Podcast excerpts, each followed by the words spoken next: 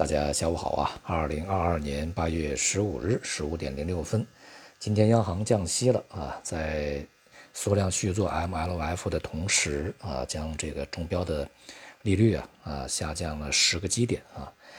这个举动呢，还确实啊是有一些意外的。我也是通过提示啊才去发现了这条信息。而且呢，在互联网上呢，有些报道还是非常夸张啊，说这个非常重磅啊，央行强力降息，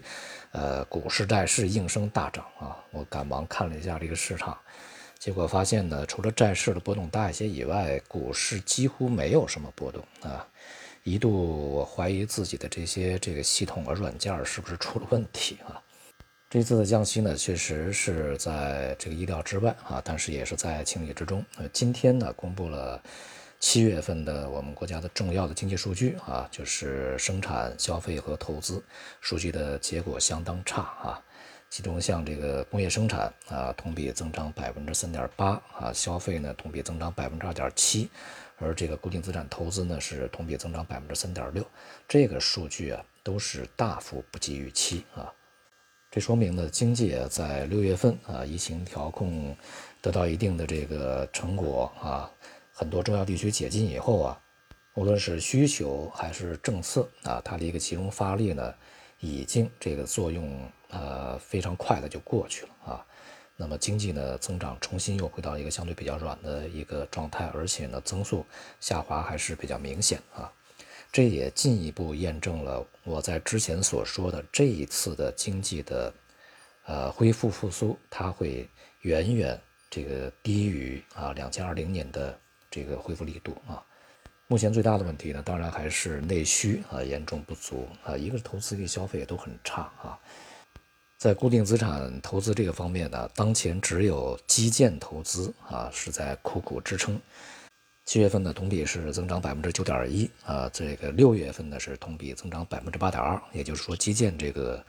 它的能量的释放啊，还是在延续的啊，当然也是在之前嘛所建立的这些项目的一个迅速的落实落地啊，这就是前面数次会议所强调的一个结果。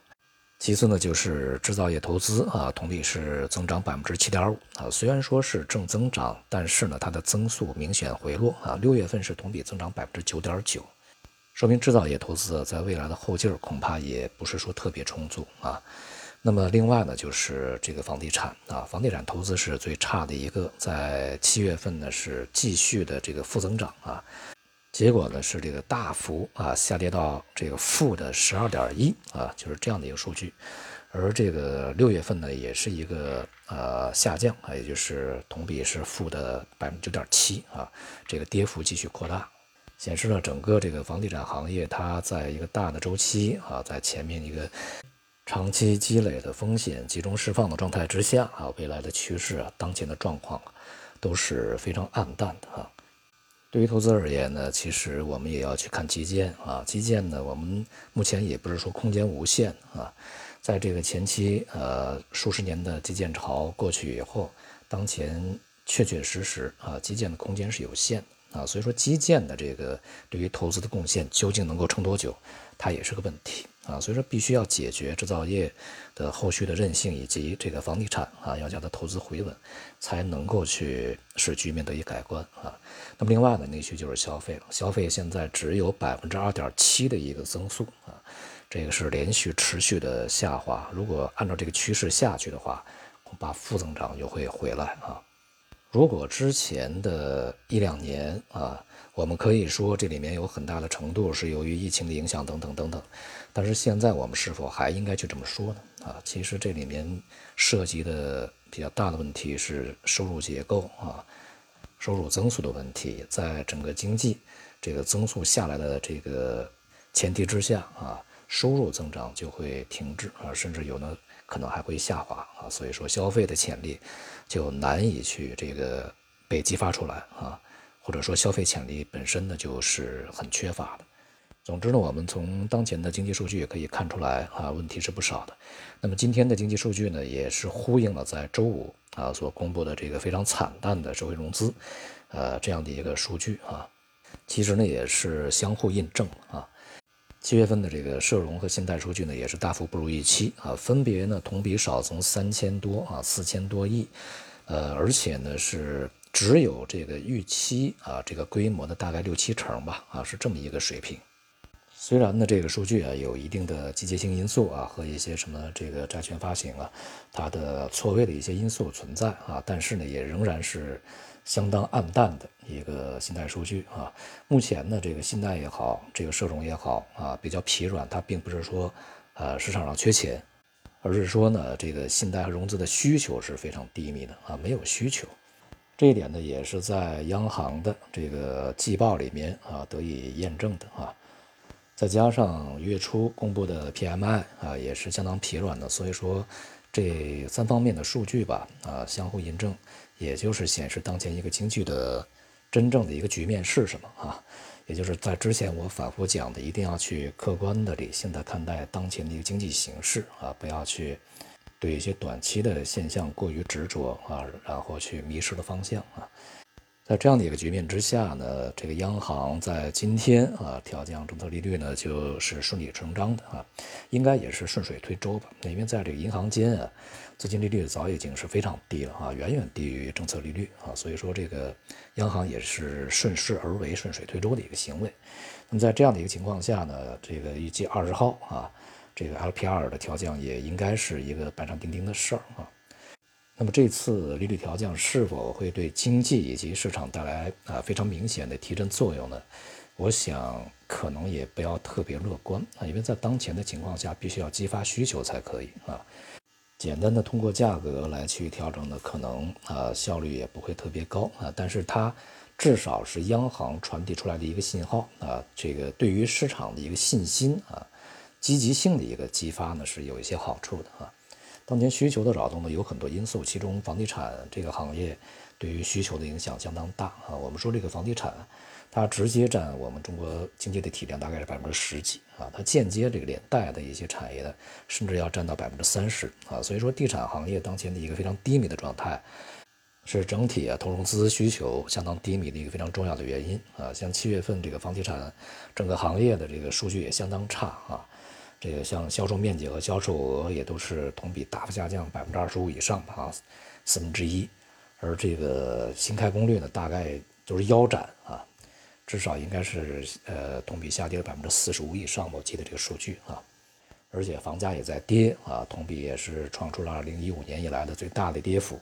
再加上一些啊麻烦事儿不断啊，违约啊、烂尾啊这些啊，所以说这个行业现在看起来呢，确实啊。它对整个经济的影响还是很大，不过呢，目前又没有办法将这个行业啊再次作为一个经济，呃大幅启动的一个抓手啊。你如果再去依赖它，那又会造成未来的更大的麻烦啊。所以说，目前的经济啊，其实陷入到了一个相对啊比较这个严峻的一个时期。新的带动部门、替换部门没有完全的成熟啊，而旧的部门呢，也有不得不去这个进行啊调整。呃，进行这个，甚至是啊，在某种程度上去舍弃啊。那未来如果出现一些这个对于楼市的政策，恐怕也是以稳楼市为主，而不是要把它重新的发展起来啊。这一点呢，大家不要太过的给予过高的期望。而在这次这个 MLF 利率调降以后啊，不管对于经济啊以及市场的提振作用究竟有多大，呃，未来恐怕呢就有调降这个存款准备金率的。这可能性都不大啊，因为现在它不是一个数量问题啊，数量是相当够的。这个刚才我也讲了，就是整个流动性在市场里面是相当的充裕的啊。我们接下来看一下效果吧。啊，总体来说呢，个人不是说特别的乐观啊，对于这一次的这个利率调整，尤其是呢，对于房地产行业，大家的共识已经越来越明确啊，越来越这个坚定。因此呢，就是即便未来，比如说 LPR 多调一些这个长期的啊，或者说对于这个行业的信贷再怎么样去支持，呃，恐怕都难以有非常大的提振啊。未来经济呢，还有一个隐忧，就是目前我们看呢，它主要还是比如说固定资产里面的基建来投资来去这个撑着啊。那么而且呢，对于这个整个经济的正贡献，我在前面我也讲过，出口啊，就是贸易顺差。是一个非常重要的一个支撑因素啊，但是呢，从呃目前的情况来看呢，外需在未来也是不稳的啊，所以呢，对于下半年到年底吧，经济形势还是要有充分的心理准备啊。对于市场而言啊，当前的股票市场啊，A 股啊，仍然是处在一个这个狭窄区间的整理状态啊，呃，没有特别大的这个持续上行的动能，也没有在当前水平立刻就大幅度持续下跌的啊这样的一个风险。它应该呢就在一个相对啊比较这个宽泛和凌乱的区间里面进行整理啊，当然过程中呢，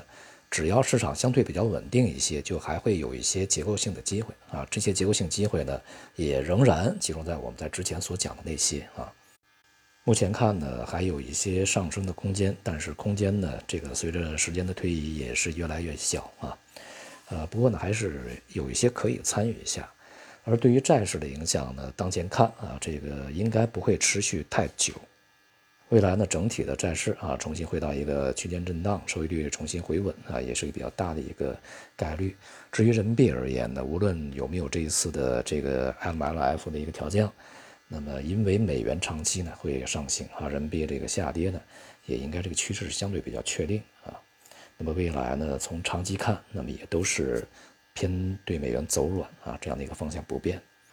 总体而言呢，经济的大形势啊不是特别的良好啊，市场的状态呢也不是特别的强劲。所以说，我们在这个过程中呢，比较乐观的情形啊是能够拿到一些小机会啊，赚一些小钱。